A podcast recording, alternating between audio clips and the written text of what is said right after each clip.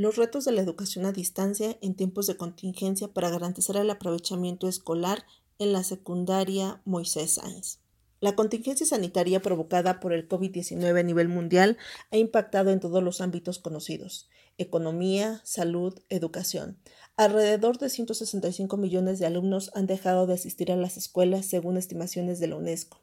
Se cree que la crisis impactará el proceso de construcción del capital humano, por lo que es necesario mitigar los efectos y salvaguardar la trayectoria educativa de los alumnos. Es necesario analizar los efectos de la contingencia sanitaria en los alumnos y elaborar propuestas de atención durante y después de la pandemia. El cierre de las escuelas por la pandemia tendrá graves repercusiones en los aprendizajes, en el rezago y deserción de los alumnos. Aún no sabemos en qué magnitud, pero se puede visualizar que el sector más afectado será el grupo de personas vulnerables como estudiantes indígenas, migrantes con necesidades especiales y ubicados en los sectores de extrema pobreza. De igual manera, corre un gran riesgo todo sistema educativo que no tiene las herramientas necesarias para la implementación de la educación a distancia. La crisis. La crisis se ha dado en escenarios de gran desigualdad, donde cada iniciativa y propuesta del gobierno, ya sea federal, estatal o de las propias escuelas, se ven afectadas por las características de las familias y de los estudiantes, debido a que no se pueden implementar estrategias eficaces si no se conocen los hogares de los estudiantes, se ha ampliado aún más la brecha digital entre la población. En América Latina, solo el 33% de los estudiantes de secundaria está en escuelas con acceso a Internet, con suficiente velocidad o eh, banda ancha, según PISA 2018. Esto es menos de la mitad del promedio reportado en los países de la OCDE, que representan el 68%. Otro elemento que es necesario señalar es la capacidad y disposición de los estudiantes para el aprendizaje a distancia.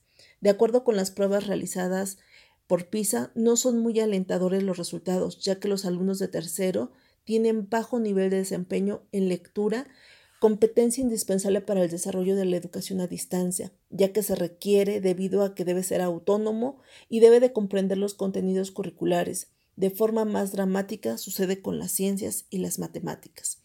Otro factor importante que se pretende analizar son las características intrínsecas que permiten que un alumno tenga éxito en la educación a distancia. En el nivel de secundaria se requieren ciertas características psicológicas y habilidades socioemocionales para ayudar a entender mejor los resultados en la educación a distancia, como la disciplina, la autoeficiencia, la motivación, etc. Al tener estrategias de aprendizaje adecuadas y la capacidad de atribución internas, son elementos que se asocian a la obtención de mejores resultados en el proceso de aprendizaje.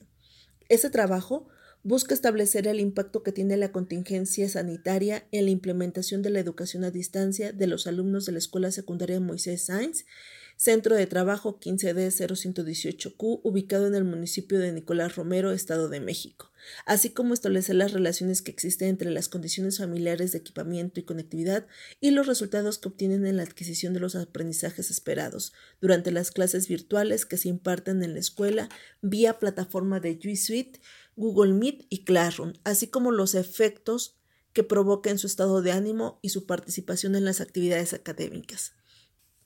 Toda crisis siempre es un espacio que permite generar oportunidad. El marco teórico. A partir del surgimiento del COVID-19 en Asia y su expansión al resto del mundo a partir de diciembre del 2019, ha implicado el que se genere una situación de pandemia por su manera de contagio, por su índice de mortandad y por el poco conocimiento sobre la dinámica de este virus y en un inicio por la falta del tratamiento necesario para erradicarlo.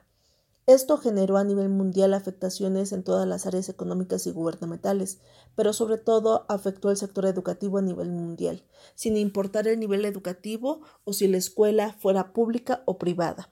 Al tratarse de un virus que puede contagiarse de diversas maneras, eh, sin importar el género, la condición económica, de salud, edad o cualquier otra circunstancia, todas las escuelas se vieron en la necesidad de cerrar sus puertas, y eso trajo consigo consecuencias tal vez no dimensionadas hasta ahora. Como antecedente de esto tenemos la gripe española en 1918, cuya mortalidad alcanzaba el 2.5 y 40 millones de personas en todo el mundo perdieron la vida. Otro antecedente es la gripe asiática en 1957, la gripe de Hong Kong en 1968 y la influenza H1N1 en el 2009. En México, a partir del 31 de marzo del 2019, se cerraron todas las escuelas públicas y privadas sin excepción como medida sanitaria para evitar la transmisión del virus del COVID-19. El acuerdo por el que se establecieron acciones extraordinarias para atender la emergencia sanitaria generada por el virus se ordenaba la suspensión inmediata del 30 de marzo al 30 de abril del 2020 de las actividades no esenciales con la finalidad de mitigar la dispersión y transmisión del virus en la comunidad para disminuir la carga de enfermedad, sus complicaciones y la muerte por COVID-19 en la población residente en el territorio nacional. El cierre de las escuelas estableció un reto inmenso al sistema educativo de todo el mundo, sobre todo en México, con las diferencias abismales que existen en la población y regiones del país. Emigrar de una educación presencial a una educación a distancia de un día para otro, sin contar con las competencias, conocimientos y habilidades pedagógicas de los docentes, las habilidades digitales minúsculas de los alumnos, sobre todo en educación básica, sin tener la conectividad, los equipos necesarios para el desarrollo de la clase en la mayoría de los hogares mexicanos, así como las reducidas habilidades de los padres de familia para apoyar a sus hijos en la educación en sus hogares. La pandemia permitió hacer visibles las desigualdades socioeducativas, una situación que parecía en su momento no fuera del todo considerado por los altos mandos de la educación. Tan solo en el 2018 el Consejo Nacional de Evaluación de la Política de Desarrollo Social, Coneval, afirmaba que en México existían 52.4 millones de personas que se encontraban en situación de pobreza y otros 8.6 en pobreza extrema, lo que implica que la mitad de la población se encuentra en un estado de vulnerabilidad. Lo anterior surge la pregunta ¿cómo brindar una educación a todos los alumnos a pesar de las condiciones de cada familia? La idea de llevar la educación a través de plataformas o programas también implica el ver que no todos los hogares cuentan con los equipos ni la conectividad, y en los casos que se cuenta con los recursos y medios, no implica que sepan el uso de ellos. Así como uno de los retos que enfrentan los docentes y alumnos es el uso y manejo de la tecnología de la información y las comunicaciones. Lo anterior lo anterior nos hace preguntar, ¿qué situaciones viven los alumnos de educación básica, en este caso en secundarias? ¿A qué retos se enfrentan los alumnos al tomar clases a distancia? ¿Qué elementos les hace falta para poder desarrollar sus competencias? ¿Cuántos alumnos seguirán y cuántos alumnos abandonarán sus estudios en este periodo de pandemia? ¿Qué requieren los alumnos de secundaria de sus maestros? ¿Qué apoyo necesitan los alumnos de sus padres de familia? ¿Cuáles son las condiciones reales de nuestras familias de los alumnos de secundaria en relación al acceso a la tecnología? Estas son algunas de las preguntas que la presente investigación pretende dar respuestas.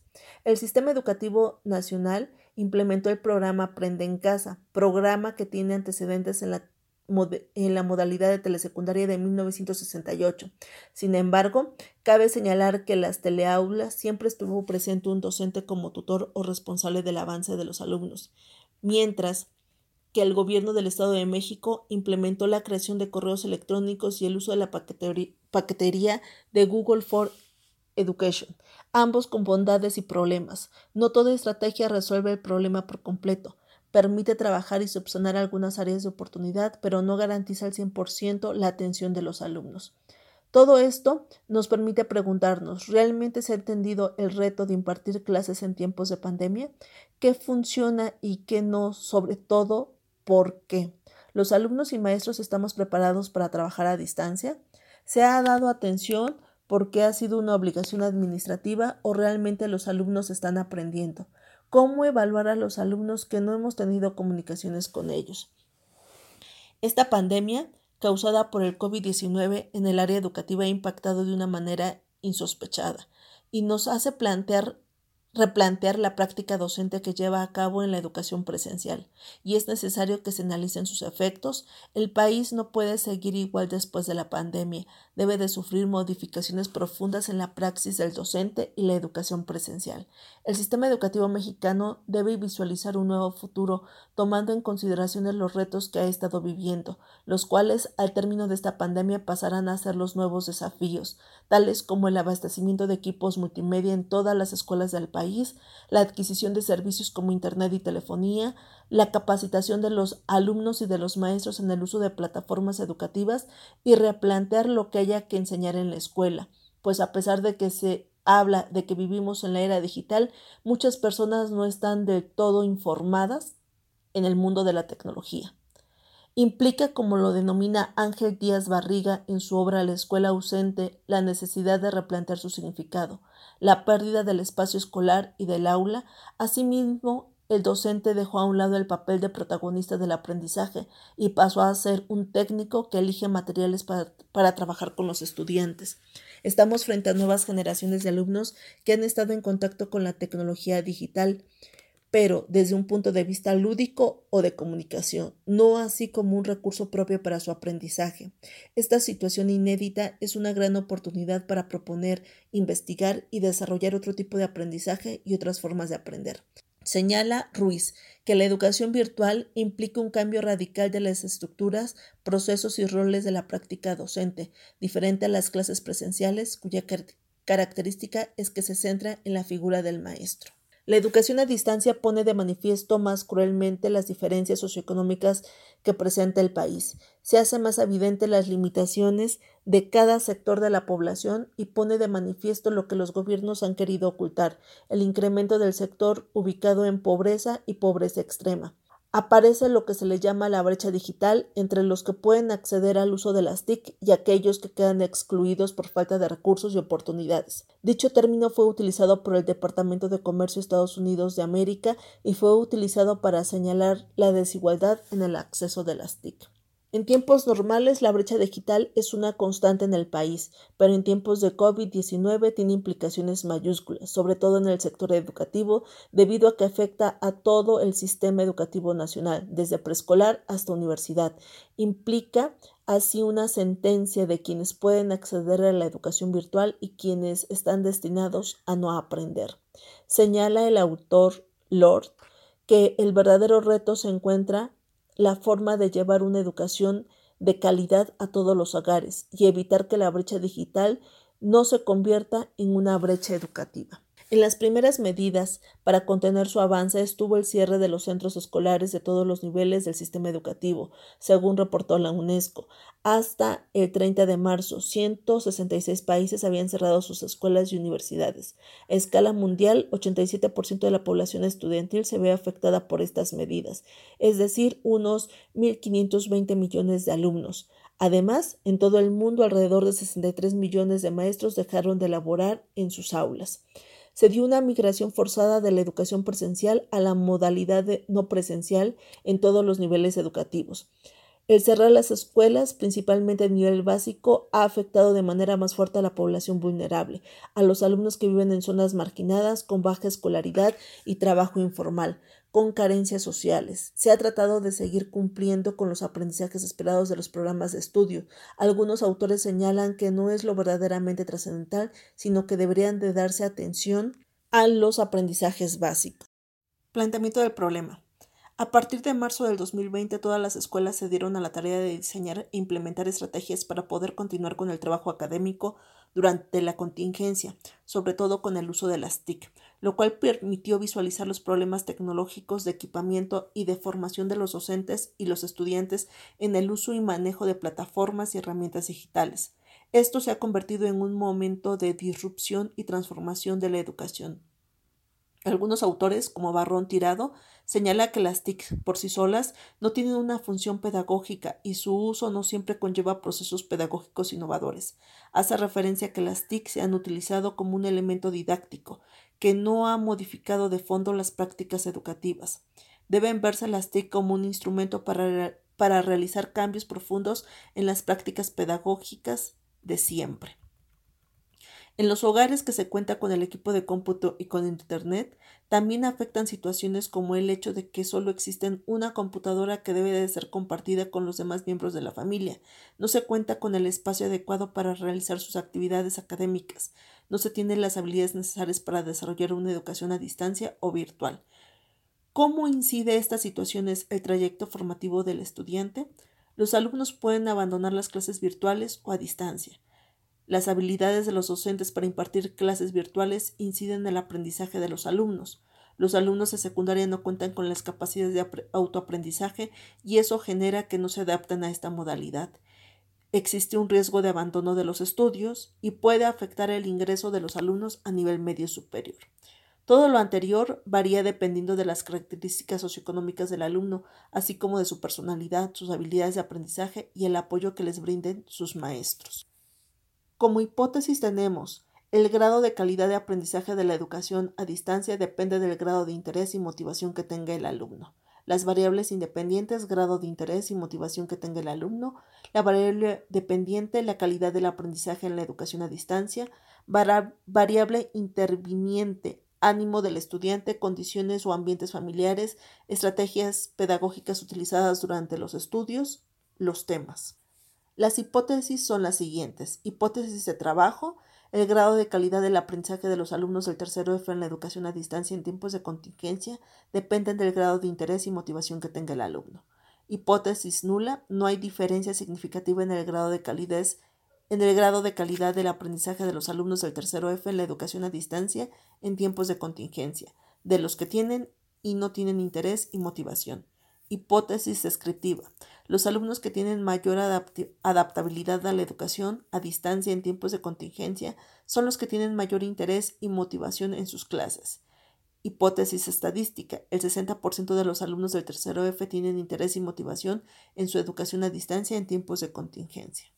Los objetivos generales son analizar los retos de la educación a distancia en los alumnos del tercer año Grupo F de la Escuela Secundaria Moisés Sainz en tiempos de contingencia. Objetivos específicos. 1. Determinar el impacto que tiene la educación a distancia en el tercer año Grupo F en tiempos de contingencia. 2. Evaluar la participación y motivación de los alumnos del tercer año Grupo F en la educación a distancia en tiempos de contingencia. 3. Identificar los obstáculos que tienen los alumnos del tercer año Grupo F en la educación a distancia en tiempos de contingencia. Los participantes en este proyecto de investigación son los alumnos del tercer año Grupo F del turno matutino de la Escuela Secundaria Moisés Sainz, Centro de Trabajo 15D0118Q, ubicado en la calle Hermenegildo Galena número 27, Colonia Independencia, municipio de Nicolás Romero, Estado de México. Los instrumentos de la información se harán mediante un cuestionario de encuesta denominados, los cuales permitirán recabar información sobre el impacto de la pandemia en la educación a distancia de los alumnos del tercer F de la Escuela Secundaria Moisés Sáenz.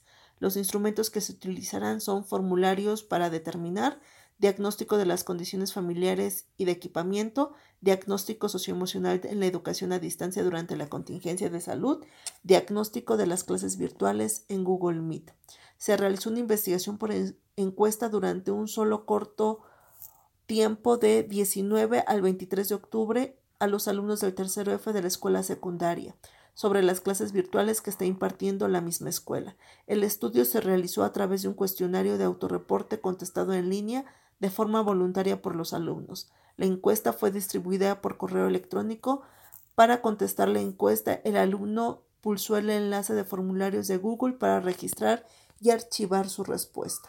El análisis de los resultados. Resultados del diagnóstico del tercero F se desprende que los alumnos viven en su casa de dos a cuatro personas y en menor cantidad hogares de más de 10 personas.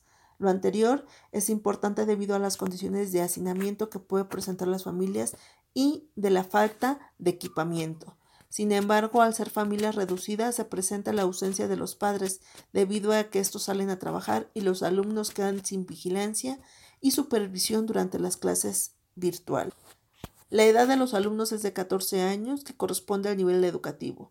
No se reporta ningún alumno repetidor ni irregular.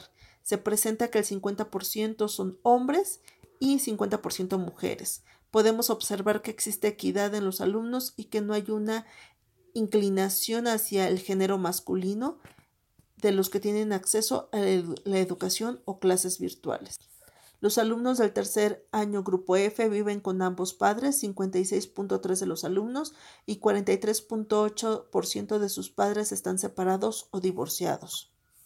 En relación a la preparación académica de los padres de familia, se ve una gran diferencia en relación al género del padre. En relación al padre de familia, la mayoría se ubica en nivel preparatoria y secundaria. Por otra parte, en relación a la madre de familia, se ubica en el nivel secundaria. Existen madres de familia cuyo nivel es solo el de primaria y en menor medida se observa con madres de familia en nivel preparatoria y licenciatura es más variado el nivel de preparación de las mujeres. Lo anterior repercute en el apoyo que puedan proporcionar a sus hijos en la realización de tareas e investigaciones, así como en el seguimiento y acompañamiento que puedan brindar a sus hijos en las clases virtuales. El 62% de los alumnos cuenta con una computadora y el 37% carece de equipo y lo subsana con celular o acudiendo a un cibercafé. El 30% de los alumnos tiene una computadora para su uso exclusivo, mientras que el 70% debe de compartirla con otro u otros miembros de la familia. La mayoría de los alumnos tiene un espacio dedicado a sus estudios y solo el 25% no cuenta con un espacio adecuado para sus clases virtuales. Las familias de estos alumnos contaban con el servicio de Internet antes de la pandemia y solo el 6% hizo la contratación a consecuencia de la pandemia. Los gastos de Internet oscilan de 300 a 500 pesos según lo que manifiestan las familias de los alumnos. En relación a sus padres y el empleo, solo cuatro alumnos hicieron alusión de que sus padres se quedaron sin empleo durante la pandemia. En relación a las clases virtuales, los resultados fueron los siguientes. Los alumnos del tercero F señalan que el 75% les agrada las clases virtuales, mientras que el 25% no les agrada las clases virtuales. Los padres de familia en ocasiones ayudan a sus hijos, lo que representa el 75%, mientras que el 25% de ellos hacen referencia que sus padres no les apoyan en las labores escolares. En caso de dudas, los alumnos recurren a sus pares, a sus mismos compañeros, y señalan el 25% que no tienen a quien acudir como apoyo para las clases virtuales. Las principales complicaciones que tienen los alumnos no son técnicas, sino el entender las nuevas prácticas docentes en las clases virtuales, que señalan que es del 57%. La apreciación que tienen los alumnos del tercero F en relación a las clases virtuales, solo el 18.8% considera que ha aprendido en esta modalidad, el 68.8% considera que ha aprendido algunas cosas y el 12% considera que no ha aprendido nada en las clases virtuales. Un aspecto muy importante en la educación a distancia es el uso de la computadora y las herramientas digitales. En este sentido, los alumnos del tercero F refieren que solo el 33% sabe utilizar una computadora, mientras que el 66% considera que le cuesta trabajo utilizar una computadora. La mayoría de los alumnos se encuentra interesante y les agrada el uso de aplicaciones y herramientas digitales, 62.5%, y el 37.5% señala que casi no les gusta, lo que nos hace inducir que puede ser debido a que los alumnos no dominan el uso de la computadora y aún no tienen las habilidades digitales desarrolladas, lo que puede obstruir el uso de aplicaciones o herramientas digitales. El 100% de los alumnos encuestados considera que seguirán sus estudios a nivel medio superior. Una pregunta que genera inquietud es que el 93.8% de los alumnos del tercero F considera que prefiere las clases presenciales sobre las clases virtuales. Conclusiones. La contingencia sanitaria es una oportunidad para reflexionar sobre la flexibilidad de las prácticas del proceso enseñanza-aprendizaje, a efecto de que los alumnos desarrollen capacidades de autoaprendizaje, siendo los docentes un guía y no solo un transmisor de conocimientos. Es indispensable identificar a los alumnos con mayores probabilidades de abandono para diseñar estrategias viables que los retengan en la escuela y no representen trayectorias truncas. Asimismo, es importante identificar las barreras que el alumno puede tener, por ejemplo, de conexión referente a la conectividad y disposición de computadoras en sus casas, composición de la familia, disponibilidad de apoyo, condiciones de vivienda, economía familiar y salud mental, y barreras propias del estudiante como habilidades socioemocionales para el aprendizaje y capacidades y competencias ante la crisis. El costo educativo de esta inédita situación para los sectores sociales más vulnerables es mucho mayor que para los grupos más favorecidos. Referente a los datos que arrojan las encuestas, observamos los siguientes. Los alumnos no están en condiciones adecuadas de equipamiento, solo el 50% de los alumnos del tercero F tiene acceso constante a las clases virtuales. El resto de los alumnos trabaja de forma asincrónica mediante libro de texto y actividades que los docentes elaboran y colocan en el Classroom, por lo que se puede observar un rezago en la atención y seguimiento de los alumnos. Respecto al 50% de los alumnos sincrónicos, no todos cuentan con las herramientas y habilidades digitales necesarias para poder llevar a cabo la educación a distancia. Los alumnos no visualizan la educación en línea como una gran oportunidad para aprender, de hecho, más del 80% considera que son de mayor utilidad las clases presenciales y podemos ver que son, pueden ser por varios factores. La tradición, el que 12 años de su vida han estado bajo este sistema de educación presencial, la dificultad que ha representado para ellos y su familia, la conectividad, el equipamiento, el tener un espacio especial para sus clases virtuales, la invasión a su privacidad, la falta de disciplina y autoaprendizaje, la falta de apoyo por parte del docente y sus padres debido a que estos últimos cuentan solo con nivel preparatoria en caso de los padres y secundaria en caso de las madres, lo que no permite tener el apoyo en caso de dudas. Referente a las clases virtuales, lo que más se les, lo que más se les dificulta a los alumnos es entender a los docentes y esto es lo más complicado debido a que los docentes que trabajan en la modalidad de clases presenciales no han sido capacitados en la modalidad de clases a distancia. No se cuenta con el manejo de las herramientas, técnicas y estrategias pedagógicas que se requieren para poder realizar las clases virtuales y obtener los resultados que se busca. Si para los alumnos ha sido un reto, para los docentes ha sido una actividad titánica adecuar su práctica docente a una nueva forma de enseñanza empezando por aprender el uso de plataformas, herramientas y aplicación, aplicaciones digitales. Segundo, adecuar sus planes y programas de estudio a esta modalidad, tener contacto con los alumnos y padres de familia y evaluar de esta modalidad. Los alumnos se enfrentan a tratar de entender a los docentes qué se les, qué se les quiere enseñar y cómo se les está enseñando con herramientas que los docentes apenas conocemos. De ahí que los alumnos consideren que aprenden más de manera presencial y no de manera virtual. Las asignaturas que más trabajo les cuesta son matemáticas e inglés. En caso de dudas, los alumnos recurren a los hermanos o a sus pares, y en el peor de los casos sienten que no tienen a quién recurrir, debido a que no hemos alcanzado a desarrollar mecanismos de comunicación efectivas con los alumnos. Otro aspecto emocional que afecta a los alumnos son las relaciones personales y su convivencia. Nunca hemos estado aislados de nuestros seres queridos, de nuestras familias y amigos. Tenemos otro tipo de comunicación por las redes sociales, sin embargo el contacto físico, la cercanía, los juegos han sido suprimidos para poder mantenernos a salvo a nuestras familias y a nosotros mismos. Los alumnos extrañan acudir a su escuela y en alguna medida a las clases presenciales con sus maestros pero lo que extrañan es su contacto físico con los compañeros, su convivencia, su capacidad de relacionarse. Se perdió el espacio de convivencia y de desarrollo social y personal.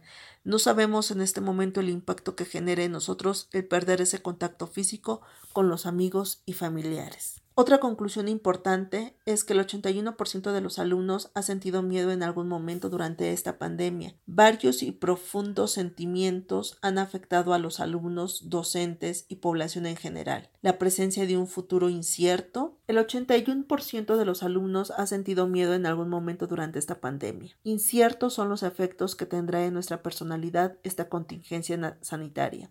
Ese trabajo de investigación no es posible recabar información concreta sobre un asunto que aún no ha terminado y que desconocemos en qué avance se encuentra.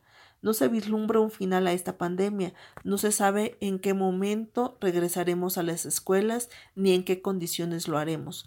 La escuela debe ser el espacio que tome la batuta y genere las condiciones necesarias para que ningún alumno abandone sus estudios. Sin embargo, son tan profundas y diferentes las circunstancias de cada alumno que hace imposible poder apoyar a todos los alumnos en este momento histórico. Otro aspecto importante también es el dar el regreso a clases de manera presencial con las medidas sanitarias y ciertos ajustes. No debemos olvidar lo que hemos vivido en estos tiempos. Se debe incluir a nuestra práctica docente las experiencias en línea y a distancia que nos ha dejado la contingencia sanitaria. Se trata de implementar las actividades y herramientas que hemos utilizado durante este periodo de contingencia y generar una nueva praxis durante la pospandemia. No podemos perder este contenido ni las experiencias obtenidas durante este hecho histórico. Gracias.